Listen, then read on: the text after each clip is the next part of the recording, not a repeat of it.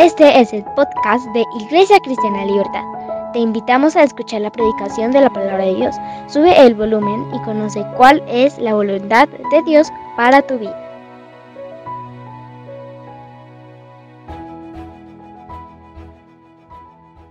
Ningún hombre ha montado jamás desatadlo y traerlo. Y si alguien nos pregunte, ¿por qué lo, por qué lo desatáis? Le responderéis así, porque el Señor lo necesita. Fueron los que habían sido enviados y hallaron como les dijo, y cuando desataban el pollino, sus dueños le dijeron, ¿por qué desatáis el pollino? Ellos dijeron, porque el Señor lo necesita.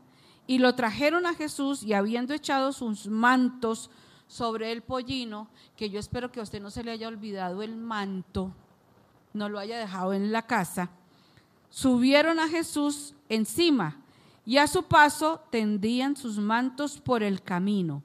Cuando llegaban ya cerca de la bajada del monte de los olivos, toda la multitud de los discípulos gozándose, gozándose, no aburriéndose, comenzó a alabar a grandes voces por todas las maravillas que habían visto diciendo, bendito el rey que viene en el nombre del Señor. Paz en el cielo y gloria en las alturas. Yo sé que usted conoce esto, pero lo que quería recalcarle es el versículo 38. Que seamos de los que decimos, bendito el rey que viene en el nombre del Señor. Y esto es sencillamente un encuentro personal con el Señor. Sabemos que muchos de los que estaban en este evento, a los pocos días estaban diciendo que crucifícale, crucifícale. Pero nos vamos a centrar en el día de hoy. Y aquí hay personas que lo aclaman como el enviado de Dios. Y ellos tienden los mantos, sus mantos, en señal de reconocimiento y reverencia. Está, ahí lo vimos del 35 al 37. Dice, eh, lo trajeron y habiendo echado, estaban ahí y empieza a suceder algo que todos vemos que la iglesia tradicional eh, lo quiere simbolizar, eh, pero nosotros hoy estamos aquí sentados a los pies del Señor para extender nuestro manto no solamente hoy, y para que no suceda como sucedió en esa época, que dentro de tres o cuatro días, el jueves cuando estemos en, en Villeta, en Melgar, en la piscina, se nos olvide y estemos diciendo, crucifícalo con nuestras actitudes. Ese manto que nosotros vamos o estamos extendiendo, para nosotros no es hoy un día especial, es el manto que extendemos para que Él esté y entre a nuestras vidas. Esa entrada triunfal sea todos los días, todo el año. Usted y yo no vivimos una Semana Santa, vivimos un año santo, una vida santa. Por eso no se nos puede olvidar nada. Hay otros que miran en el verso 38, volvámoslo a leer diciendo bendito el que sea, em, gloria a las alturas. En el 39 dice, entonces algunos de los fariseos de entre la multitud le dijeron, maestro, reprende a tus discípulos. O sea, ¿se acuerdan que hoy hace ocho días hablamos de nosotros y de ellos? Ellos estaban ahí camuflados y le dice, mande callar, reprenda a sus discípulos. ¿Para qué? ¿Qué están haciendo tanto escándalo que le tiran el manto y con, con los ramos y hacen todo eso? O sea, seguimos hablando de nosotros y de ellos. Por eso escribí o le quise colocar para que no se nos olvide que todos los domingos es día de evangelismo, de traer alguno nuevo. En esta situación que está viviendo el mismo Señor, hay creyentes y hay incrédulos. Y como le decía, de pronto o de pronto no, seguro, muy seguro, están también dentro de, también dentro de la iglesia. Pero pareciera que para el Señor empieza su semana final. empieza su semana final para el Señor y, y este domingo puede empezar el final para muchos. Me encanta lo que sucede cuando, y, resulta que a muchas personas el, eh, el, momento en el que dicen, no, no, no, esta, esta semana no se puede, esta semana todo el mundo está en este y este asunto, pero sabe que la Semana Santa es una tremenda semana para presentarle a Jesús a, las personas, presentarle a las personas a Jesús.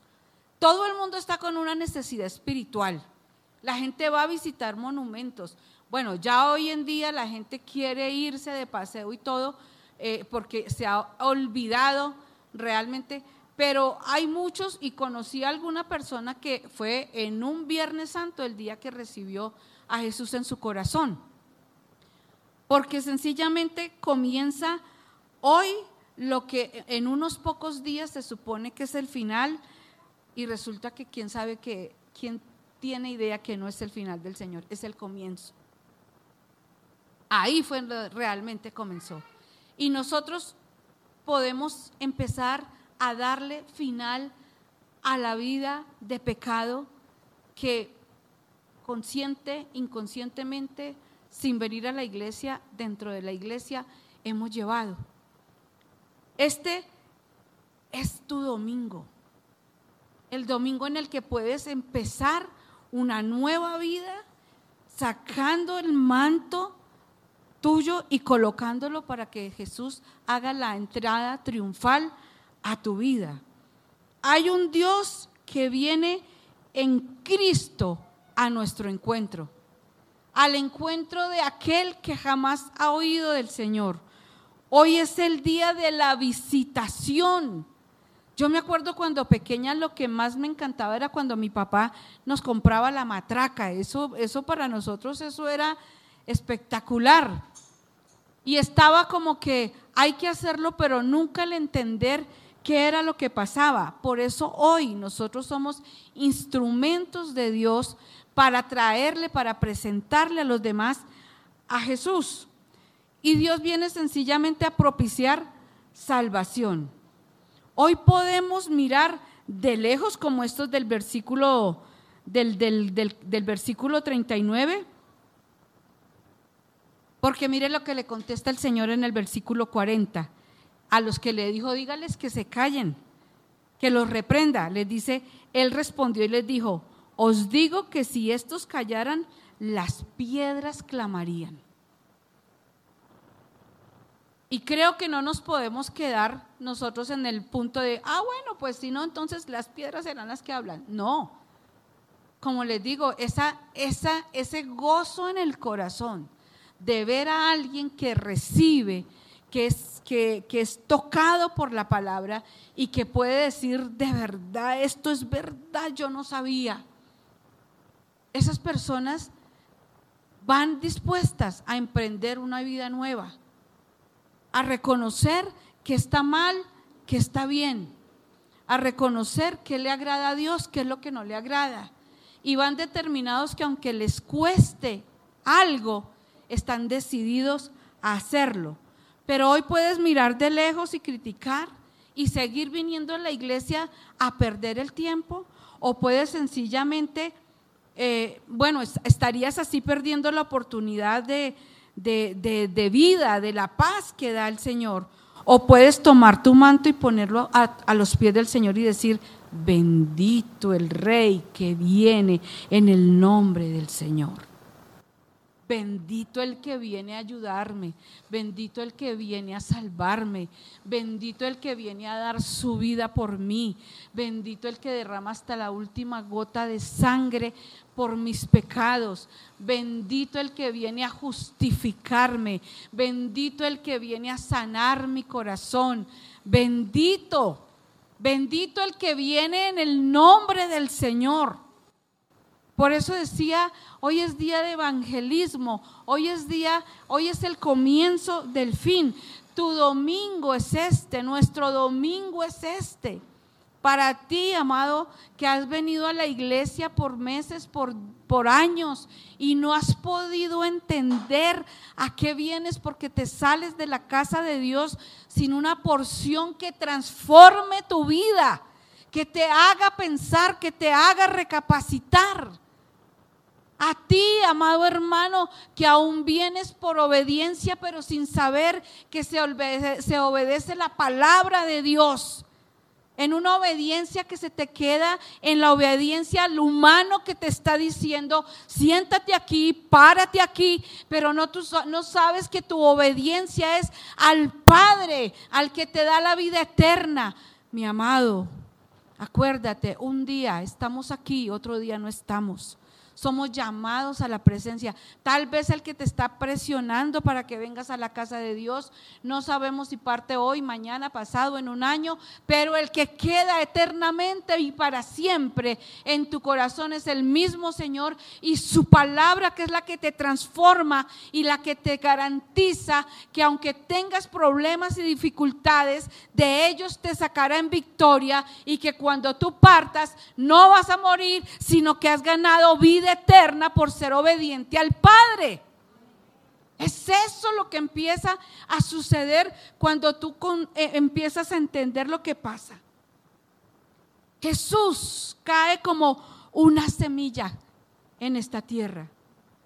Él muere en una cruz, pero Él da fruto. Y tú y yo somos hoy parte de ese fruto.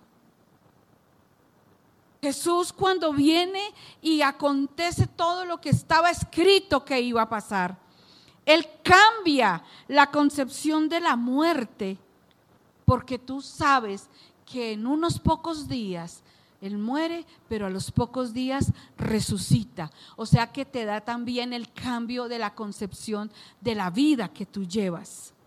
En esa época se moría alguien e inmediatamente lo sacaban fuera de la ciudad, fuera de Roma, fuera del lugar, porque se llamaba a los cadáveres, se les llamaba inmundos. Inmediatamente, no había velorio, no había nada, porque la gente inmediatamente reaccionaba a que había algo contaminado, a que había algo inmundo, y lo que quería era colocar espacio muertos espirituales tenemos todo el tiempo, los tenemos cerca. Y aunque debemos predicarles para que ellos reciban al Señor, para que sean salvos, nuestra vida tiene que ser tan clara para que podamos entender que al acercarnos a ellos nos estamos acercando para llevarles una palabra de esperanza, pero no para hacernos como ellos, para perder lo que Dios ya nos ha dado.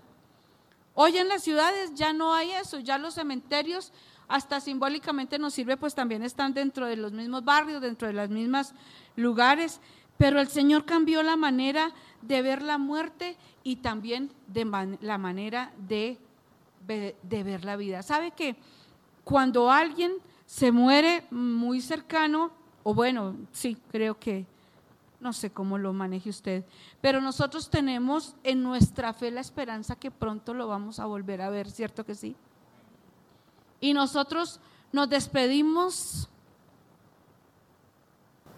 y al besar la frente de mi papá en el ataúd, su frente fría, lo único que podemos decir es, pronto nos veremos, porque esa es nuestra fe. Y hoy tiene que suceder algo nuevo, algo diferente en nuestras vidas. Siempre la palabra tiene que hacer algo nuevo. Y, y no solamente cambió la manera de ver la muerte, sino que, como estaba diciendo, cambió también la manera de ver la vida. El muchacho que cumple sus 18 y ya dice, ya soy mayor de edad y, a todos nos pasa, cuando, cuando llegamos a la mayoría de edad, eso nos creemos que ahora sí tengo puerta abierta para todo porque ha sufrido de muchas limitantes. Pero cuando, cuando tenemos los 18, eh, también no solamente podemos ver la apertura, sino que también muchos a los 18 por apresurarse, pueden experimentar que la vida es más complicada que cuando nos cambiaban los pañales. ¿Es verdad o no es verdad? A los 18 ya lo podemos ver. Eh, cuando ya tienes que, por ejemplo, eh, hacerte cargo de tus propios gastos, eh, porque quieres, porque eres responsable o porque sencillamente ves que en tu casa hay la necesidad de aportar, de ayudar, o porque tomaste la decisión de irte a vivir solo y ya nadie me manda y entonces toca empezar a, pagar el pancito, la lechita y el agua, la luz y, y el arriendo. Y mientras que tiene para comprar una camita, le tocó ahí ir pasando su procesito vamos sabiendo que la vida es mucho más complicada que cuando nos cambiaban los pañales. Hay también dolores, hay decepciones, hay tristezas, hay cosas que hacemos que son irreversibles. Por ejemplo, algo sencillo, tenemos el cabello largo y nos da por cortárnoslo y ahí ya no hay tu tía. Nos tocó esperar a que nos vuelva a crecer porque no hay forma de, de descortar el cabello. Córtemelo ahora, descórtemelo que no me gustó como que no, ya se hizo, no hay nada que hacer. Hay papeles que firmamos y después de firmados, olvídese, ya usted cumple o cumple lo que firmó. Y hay cosas que van quedando en el corazón que hay cosas, por ejemplo, cosas como esas, pues el pelo, el cabello vuelve y me crece, pero hay cosas más profundas. Hay dolores en el alma que se van quedando en el corazón por el abuso, por violaciones, por traiciones, por gente que nos hace daño. Porque cuando alguna vez nosotros metimos la pata hasta donde pudimos, y después no hallábamos cómo salir de ese problemita en el que nos metimos nosotros solitos. Nadie nos ayudó. Quedan dolores en el corazón por infidelidades. Mm. De esas cosas que decimos sencillamente, no puedo volver atrás el tiempo. Por más de que quisiera, quisiera, necesito, pero por más de que lo anhelemos, no podemos volver atrás tal vez por aquel aborto,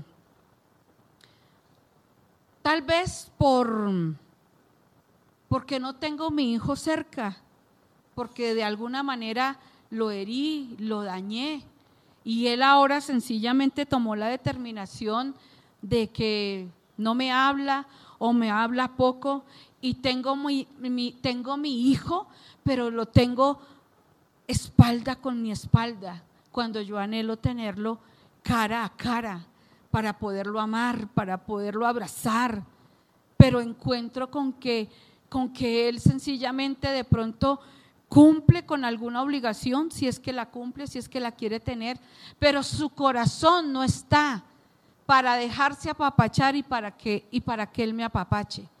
No está ahí. Y esos son dolores que nos van quedando en nuestro corazón, en nuestra mente eh, ese hijo que, no nos quiere, no nos dirige la palabra, eh, no, podemos resucitar, al, no puedo resucitar a mi papá aunque quisiera tenerlo aquí para abrazarlo, porque cuando estaba vivo por orgullo, por rabia, por rencor, por, por malos entendidos, por lo que haya sido, no lo quise ir a visitar cuando estaba enfermo, no le di el abrazo el último día y se fue. Y esas son cosas que van quedando y van quedando. Estoy hablando a las personas nuevas y si al que está en la iglesia sentado escuchando, también Dios le está hablando, gloria a Dios. Al que está sentado en la iglesia hablando sin, sin conocer a Jesús, también espero que hoy puedan entender, recibir a Jesús y que algo pase en sus vidas. La iglesia está llena de gente rota. Ya le hablamos un poco a los de fuera. Ahora hablemos a los de adentro. La, iglesia está llena de gente rota. Y nos levantamos en un evangelio en el que nos dijeron que todo era maravilloso, que todos los de la Biblia son santos, que todo lo que usted lea en la Biblia, pero cuénteme, ¿alguno de los que ha leído la Biblia en esta iglesia sabe que los que le sirvieron al Señor, que los que fueron usados por el Señor, dentro de ellos había algunos que eran no tan buenos? ¿Sí? Fueron usados por el Señor, pero en una época de su vida habían tenido el corazón roto. David, ¿qué fue lo que hizo? Adulteró y qué más? Mandó matar, ¿cierto? Ahí encontramos fornicación. También vemos que hubo prostitutas que fueron usadas por el Señor y Dios los elige por encima de todo.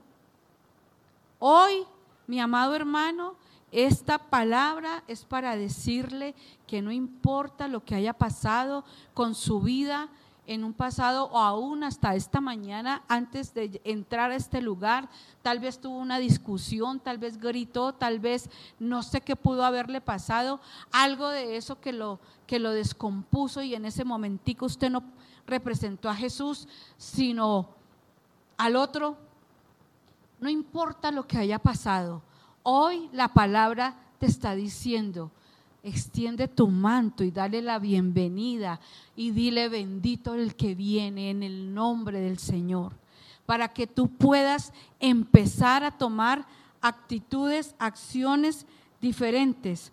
Tu calidad de vida, nuestra calidad de vida se ve afectada cuando se nos rompe el corazón por alguna por alguna traición, por el rechazo de alguien, a veces dentro de la misma familia somos rechazados y, no sabemos ni por qué, pero no, es que mm, eso duele, eso rompe el corazón y tenemos que andar con eso, queramos o no queramos, así, así hagamos nosotros los intentos que hagamos. Pero cuando somos rechazados, ofendidos, agredidos, cuando somos traicionados, cuando solamente les vemos su espalda cuando hemos tenido una quiebra financiera. Y esa quiebra financiera no solo fue una quiebra financiera, sino que esa quiebra te quitó, te quebró el deseo de volver a emprender un proyecto en tu vida. Y andas con la marca del fracaso. No, los negocios no son para mí. No, yo ya hice eso una vez y me fue re mal, yo a metros, no quiero saber nada de eso. Y hay oportunidades para que lo vuelvas a hacer, pero esa, esa quiebra financiera te quebró también.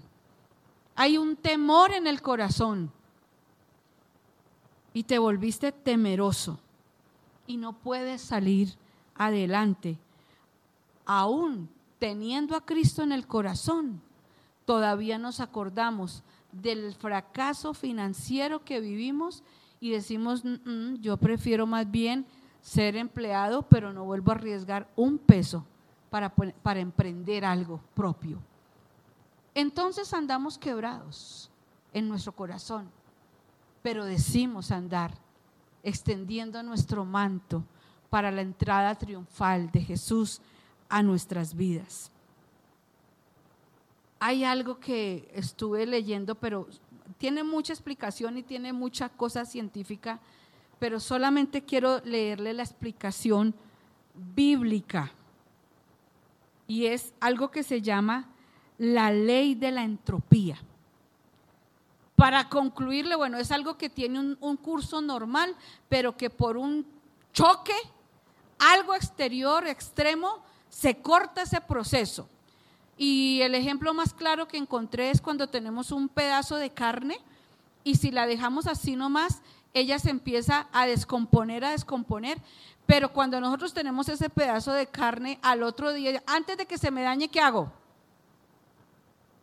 La meto al congelador.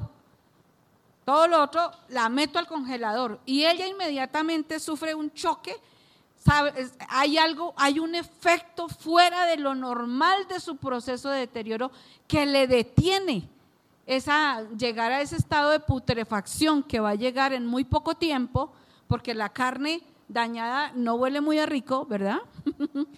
pero se detiene. ¿Y cuántos han tenido un pedazo, un pedazo de carne congelada en la nevera? Tres días, cuatro días, ocho días, quince días, hasta más. Y ahí está, detenido. Entonces, la definición bíblica de entropía es transformación. Eso me gustó, porque cuando me puse a buscar eso tenía un montón de explicaciones, pero le estoy dando la más sencilla. Así que lo que va a suceder con la vida del que está escuchando la palabra por primera vez es que va a ser parte de aquellos que entran a vivir la ley de la entropía, porque van a tener una vida de transformación. Nosotros vivimos en la ley de la entropía porque nacemos como niños, crecemos, crecemos, eh, vamos adultos, eh, jóvenes, eh, jóvenes, adultos, adultos mayores, y vamos en ese proceso, ¿cierto? Niño, adulto, anciano, todo.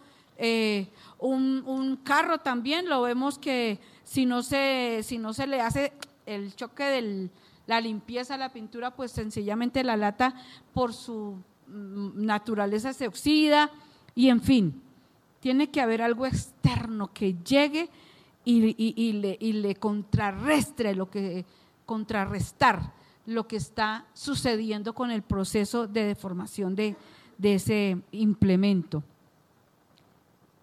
Y esa ley de la entropía en el reino espiritual es la que vemos que de pronto, eh, o anhelamos más bien, que suceda en cada persona eh, ahora, le estoy llamando así porque me puse a estudiar, pero, pero y, para poderle dar un, un evangelio a aquel que escucha por primera vez, usted y yo sabemos que estamos hablando de arrepentimiento, ¿cierto? Ese es el choque que contrarresta nuestra vida carnal para ser una vida espiritual. Amén. El pecado cumple su propósito. Venimos de, estamos nosotros y venimos en pecado. Sépanlo los que viven con nosotros o no lo sepan. Dios lo sabe y yo lo sé. ¿Qué pecado, en qué pecado ando? La gritería, la pelea, el rencor, la envidia, la, lo que sea. No, no le voy a colocar el robo, no, lo que sea. De esos pecados que tal vez no se ven, que tal vez podemos disimular, pero que están ahí. Espiritualmente, como olemos mal, olemos mal. El pecado está ahí cumpliendo su función, porque viene un deterioro, viene una, una dureza de corazón, ay, eso no tiene nada, ay, pero pues decir una, ay, eso no pasa nada, ay, eso ni se dan cuenta. Y avanzamos y avanzamos y avanzamos hasta que eso nos lleva a una muerte espiritual y en algunos casos también hasta una muerte física. Pero, dice la palabra, que el corazón alegre el, hermosea el rostro. Vamos a Proverbios capítulo 15 porque es que esto viene del interior, esto no viene del exterior. Proverbios capítulo 15, pero quiero leer, eh, no, sí, quiero leerle desde el, desde el versículo 13. Dice, el corazón alegre hermosea el rostro, mas por el dolor del corazón el espíritu se abate. Y estábamos hablando que hay dolores que se quedan guardados en el corazón por circunstancias que se han presentado en nuestras vidas. Vamos a leer el versículo 14 y 15, pero nuestro punto es el 13. Dice el 14, el corazón entendido busca la sabiduría, mas la boca de los necios se alimenta de necedades. 15. Todos los días del afligido son difíciles, mas el de corazón contento tiene un banquete continuo. O sea, ¿es o no es importante que tengamos un corazón sano? Y empieza el fin de todos esos dolores para aquellos que han venido arrastrando eso de por vida. El corazón alegre hermosea el rostro. Y ya no somos de los que tenemos dolor en el corazón para que tengamos un espíritu abatido. ¿Qué tristeza tenemos hoy en el corazón? Cristianos y no cristianos. ¿Qué tristeza? ¿Qué hay en, tu, en tu interior que está ahí y que aunque lo aprendimos a manejar, igual lo tenemos ahí? Hoy es el día de quitarnos todo lo que hay por dentro y colocarlo a, los pies de Jesús para que Él haga su entrada a mi vida. Para que yo pueda empezar a ser parte de estos que con un corazón alegre puedo expresarlo con mi cara.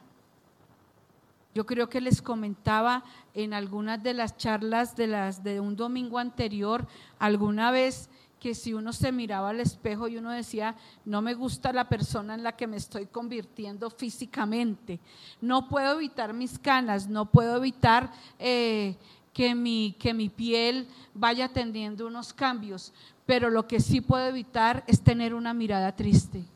Lo que sí puedo evitar es tener una expresión agresiva lo que sí puedo evitar es que aún con la misma cara que joven o, adulta mayor, exprese mi, mi incomodidad y mi agresividad. Eso sí lo puedo hacer. Cuando nos miremos al espejo, que sea ese corazón siendo manifestado en nuestro rostro porque Él está alegre. Sin el corazón alegre nos vemos feos sencillo. Así de fácil. Eh, conscientes o inconscientes, pero sin el corazón alegre nos vemos mal. El pecado nos pone así y entramos como en esa vejez prematura. Eh, gente que se siente, se viste, habla, camina y se maneja de acuerdo al corazón triste, amargado, lleno de odio, lleno de, de inconformidad, se nota. ¿Sí les parece? ¿Están de acuerdo? Se nota. Eso salta a la vista cuando el corazón está así. No tiene usted que decir nada, eso se ve. Y aunque tenga 20 años, o los 18, o 25, los que sea, siempre será evidente. La edad espiritual es tan evidente como la edad física. La edad emocional, si se puede llamar así, o el estado emocional es tan evidente como el estado espiritual. Hoy, entrada triunfal, cuando todos le dijeron, sí, bendito el que viene en el nombre del Señor. Hoy es el principio del fin de las, de las incomodidades, aún de las enfermedades, porque si tú crees a la palabra, hay sanidad para ti, no solamente hay salvación, hay paz en tu corazón, hay cambio en tu manera de ver la muerte y hay cambio en tu manera de ver y vivir la vida. Así que Jesús no es solamente un hombre en un pollino y, algo que, que dijeron, es, esa es, es mucho más que eso. Hay dos resurrecciones que pueden que suceden en este tiempo o en nuestra vida más bien. La primera resurrección de la que vamos a hablar es cuando somos sepultados. Hay dos resurrecciones que usted y yo como ser humano vivimos como personas. Cuando somos sepultados, dos metros bajo tierra, allá quedamos, pero sabemos que vamos para arriba. Sabemos que tenemos vida eterna. Sabemos que vamos a estar en dónde? Juntamente con Cristo. Y la otra es nuestra resurrección con nuestra vida que vivimos aquí. El hoy. Más adelante, en la otra predicación o en otra predicación vamos a ver que usted también conoce cuando se removió la piedra, ¿cierto?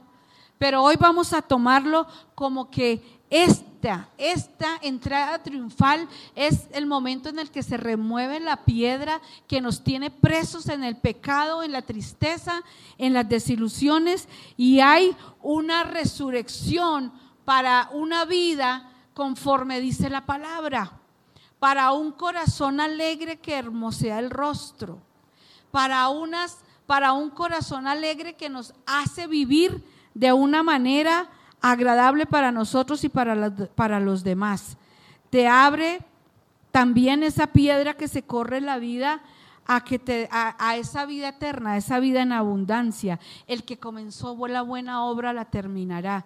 Tú, amado, que llevas sentado domingo tras domingo, tras domingo, tras domingo en la iglesia y no has podido entender y no has podido entrar realmente en la, en, la dimensión, el que no, no le has podido dar toda la entrada triunfal a Jesús en tu vida, aprovecha hoy. Hoy es tu domingo.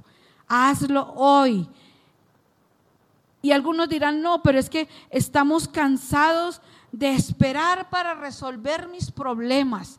Tal vez alguien de 30, 40, 50, aún alguien de 18 diga, al fin, ¿con quién hablamos? Ah, ya sé con quién hablamos. Alguien que dijo, a los 8 años me fui de la casa y después a los, con no sé qué, 16 me volví a ir cansado de esperar que pasara algo, que cambiaran las circunstancias, tal vez hay uno que está oyendo que cansado, está cansado. Está cansado de esperar a que se le resuelvan sus anhelos, ¿cierto? Em, está cansado porque la vida se le ha hecho más pesada de lo que esperaba cuando era niño. Todos cuando niños pensábamos que la vida era fácil, es chévere ir, nos vamos, salimos, venimos, no, eso es trabajar, pero nunca pensamos que el matrimonio de pronto no iba a ser como lo esperábamos. Que criar hijos no iba a ser un paseo. Y cuando éramos niños jugábamos al papá y a la mamá y eso era espectacular. Pero cuando tenemos el bebecito aquí que para empezar no sabemos si tiene hambre, si tiene frío, si está enfermo, si le está doliendo y nosotros sencillamente le hacemos... Yo tengo un recuerdo tremendo que no sé por qué Dios me lo acaba de traer a mi, a mi memoria. Nació mi hijo mayor, Jairo. Yo tenía 18 años. Una vida que no quería tener en cuenta Dios para nada. Quise hacer lo que quise y lo hice. Y cuando me vi de aquí, Jairo tendría, no sé, tal vez tres días de nacido y empezó a llorar. Y dio la casualidad que mi mamá estaba conmigo. Y yo cogí a Jairo, me lo puse acá y como toda mamá inexperta, yo solo hice... Y mamá me miró.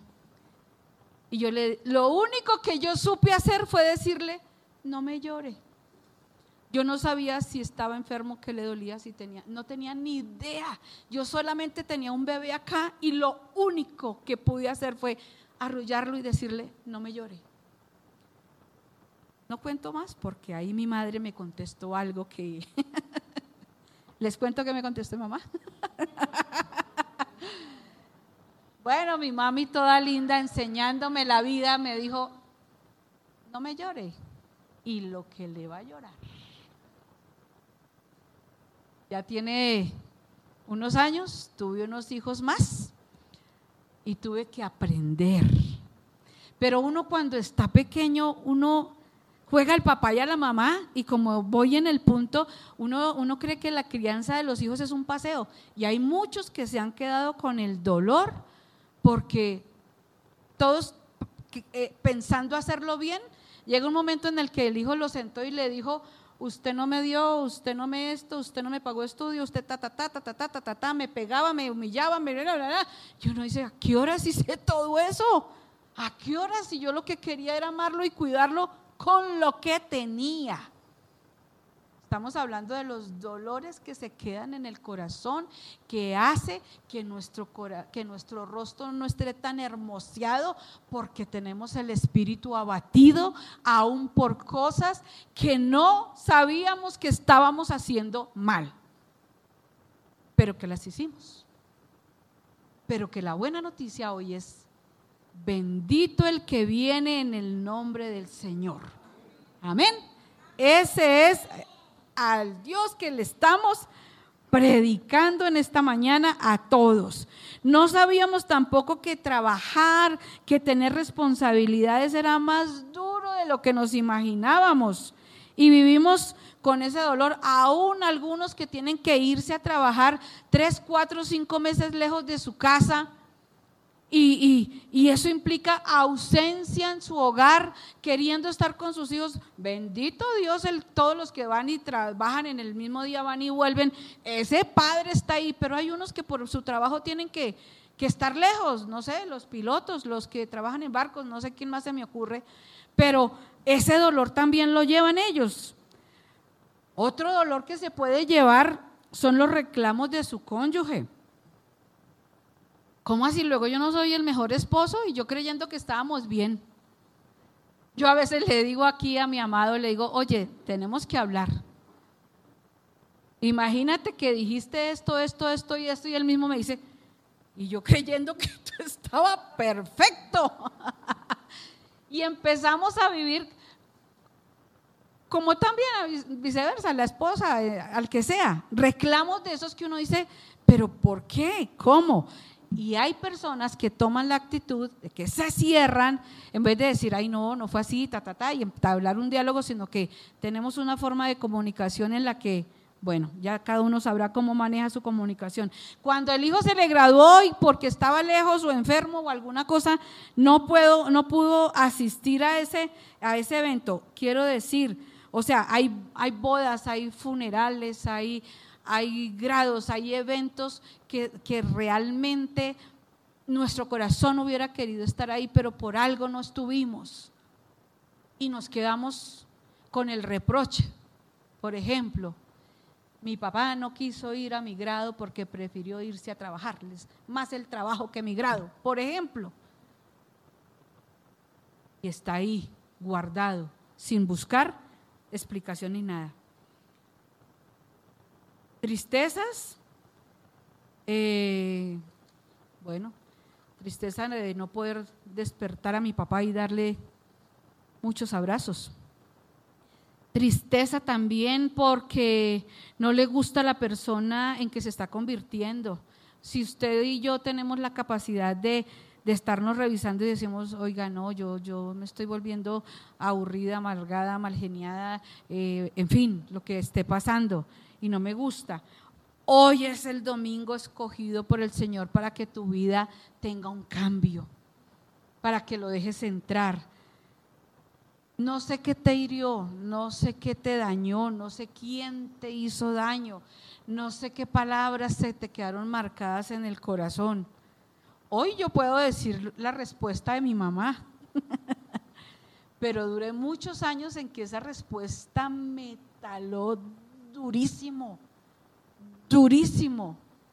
Y cada vez que Jairo lloraba, porque el diablo sabe cómo trabaja, el diablo sabe cómo te mete amargura, el diablo sabe qué palabrita utilizar para dejarte un corazón lleno de rencor hacia, alguien. Ahora, ¿mi mamá me lo dijo por mala?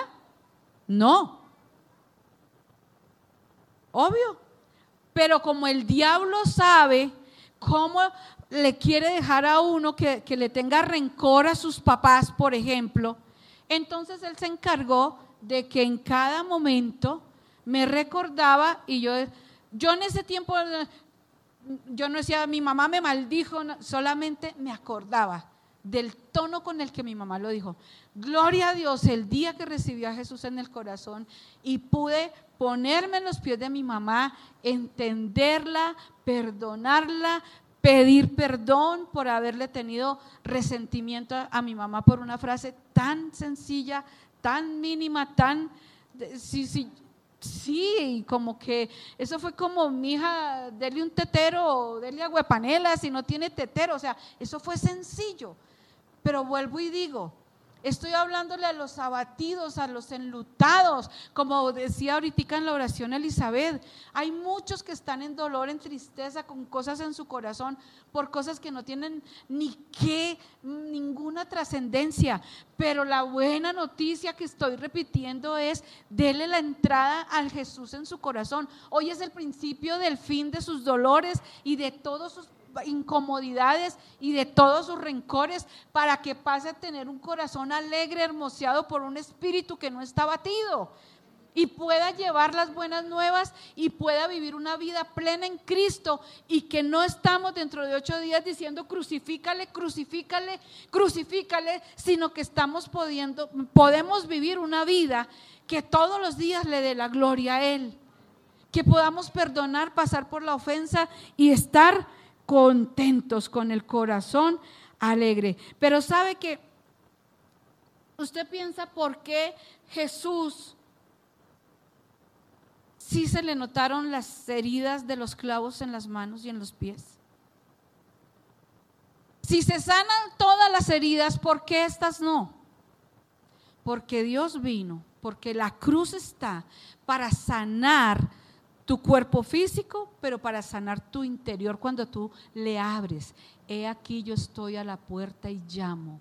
Si alguno oye mi voz y abre la puerta, entraré a él, cenaré con él y él conmigo. Cuando tú puedas abrir de verdad, no medio abrir, hablamos hace unos domingos anteriores también de la puerta, ¿se acuerdan?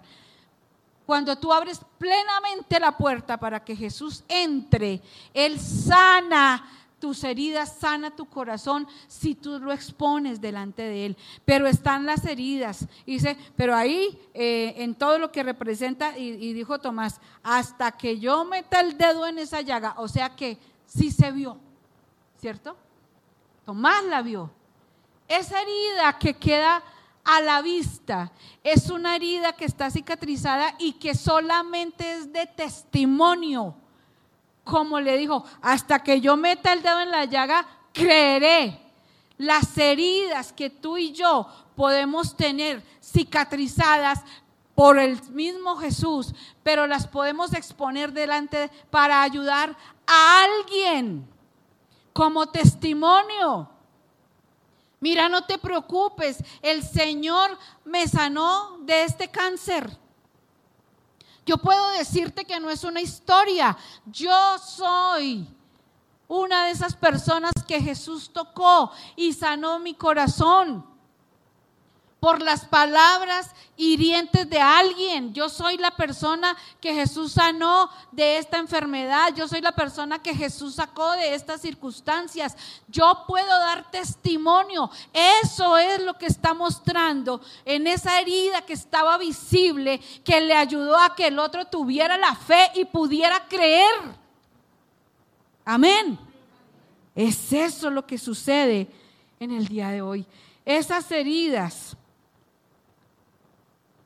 no, ni siquiera, eh, o sea, ni siquiera, pasando por la cruz, el mismo Señor decidió que usted estuviera ahí para testimonio y ayudarle en la fe a, los otros. Ese es el testimonio de las cosas que nos han pasado. Si olvidamos esos dolores, eh, no podríamos ayudar a otros. ¿Cómo le decimos a otro que tranquilo, que, nos, que hay que orar, que hay que creer, que hay un Dios poderoso? Si nosotros no podemos decirle, mira, yo lo he vivido. ¿Sabe que hay personas que utilizan de una manera extraordinaria, por ejemplo, el dolor de haber sido víctimas de maltrato intrafamiliar o de haber sido abusadas? ¿O usted no conoce fundaciones en las que su bandera es para todas, para mujeres abusadas, violadas, y se dedican solamente a ayudar a esas personas. Sí se puede transformar. ¿La ley de la qué? Antropía. sí se puede usar, sí se puede darle un choque sobrenatural para que todo, como dice la palabra, obre para bien. Esas personas tienen fundaciones y, sabe qué, y le sirven a los demás y lo hacen sin ningún rencor. Solamente están dedicadas a personas. Mi suegro era una persona que, él se estuvo asociado eh, en un grupo que solo le daba ayuda a todas las personas que tenían colostomía. Run, ahí están. ¿Para qué? Para ayudar para enseñar, no para sentársele al lado a llorar, a decirle terrible, mire eso, uy, no, yo vi por internet, uy, eso es fatal, ahí se va Nada. Mi suegro tenía como 80 y él, él, andaba llevando y visitando quién tenía colostomía y le llevaba su bolsita y le enseñaba cómo manejarla. Un hombre sin Cristo, yo creo que con temor de Dios, no sé, no voy a juzgar a mi suegro, solamente estoy colocando un ejemplo de lo que podemos hacer con las cosas adversas que nos pueden pasar. Entonces, a través de la cruz, por las marcas, porque las marcas están en nuestras mentes para beneficiar a otros, pero ya no están en nuestro corazón para estar tristes y amargados. Eso es lo maravilloso del día de hoy. Y yo no te propongo o, no te estoy diciendo que en esta mañana el Señor te va a hacer un lavado de cerebro de esos totales y nunca más te vas a volver a acordar de nada de lo que te pasó. Nada. Yo te estoy proponiendo una manera de vivir la vida sin que te duela tanto. De la mano de Jesús. A ti, amado hermano, que me estás viendo por primera vez en este medio virtual, te estoy diciendo, te estoy presentando un Jesús que te puede ayudar a vivir la vida sin que te duela tanto, sin, que tengas que tener guardados los temores, los rencores, sino que puedas estar más tranquilo. Sí, que andes por la vida como gente rota. Esa gente que solamente eh, la miras y ya sabes que, que es muy difícil acercarse, porque Jesús, Él no dijo, yo seré la resurrección y qué? Y la vida. Él dijo, yo soy. No es un futuro, es un presente. Yo soy. La base de nuestra fe, mis amados, es una tumba vacía. Esa es la base de nuestra fe. Nosotros no tenemos, no hay huesos, no hay cuerpo que ir a visitar, no hay cenizas, no hay nada. La base de nuestra fe es una tumba vacía. Pero si tu resurrección no pasó congregándote domingo tras domingo tras domingo, no habrá tenido sentido ni venir a la iglesia, ni ofrendar, ni servir, ni diezmar, ni nada. Sencillamente habremos perdido horas y horas adorando a un Cristo que se murió. Porque el que no ha tenido cambios en su vida es como si estuviera diciendo que no cree en la resurrección del Señor. Y cuando decimos estamos esperando su venida, ¿a quién vas a esperar? Si no crees en la resurrección. Si tu resurrección no ha sucedido, exponiéndote a la palabra cada domingo por 20 años, 28 que llevamos nosotros, 15 que puede llevar cualquiera, uno que puede llevar cualquiera. Pero si la resurrección no ha sucedido, sencillamente has venido a adorar a un Cristo muerto. Pero yo te digo, sí hay resurrección. Él sí resucitó. Él cambió las reglas de la muerte y cambió las reglas de la vida. Él dice, pero confiad, yo he venido al mundo, en el mundo tenéis, yo he vencido al mundo, en el mundo tendréis aflicción, no te quedarás en ese valle de lágrimas. Yo he vencido al mundo. Hay tiempo para todo, mis amados, hay tiempo para llorar, hay tiempo para reír. Hay tiempo para, ya se pasó el tiempo, hay tiempo para adorar. Y hoy es el tiempo de ponerle el manto de nuestra vida a los pies de Jesús y volverle y decirle, Señor, bienvenido eres a mi vida, bendito el que viene en el nombre del Señor. Entra a mi vida, te necesito. Amén.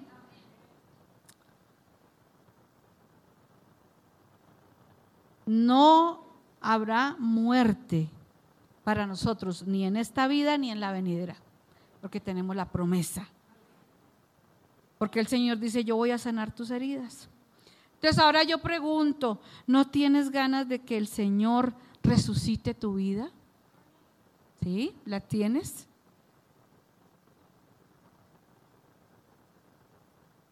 Aún al que tiene al Señor en el corazón ¿Será que tú puedes decirle, o sea, tú podrías tener ganas de que hoy el Señor resucitara tu vida?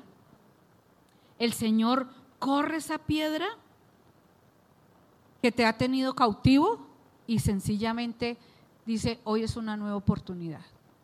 Hoy es un día para que seas libre de la religiosidad, libre del fariseísmo, de, la, de ser un, de ese pecador, um, mejor, que seas ese pecador que se confiesa sus pecados, se arrepiente, que seas libre de vivir una vida con hipocresía. Es tiempo de que te sientas parte de la familia de Cristo, que no te sientas parte de ellos, sino que todos somos nosotros y que tú puedas decir, yo hoy no soy una persona con mi corazón roto. Jesús y la obra redentora en la cruz hizo por mí lo que nadie ni yo misma hubiera podido hacer por mí. Amén. Ponte de pie, vamos a orar.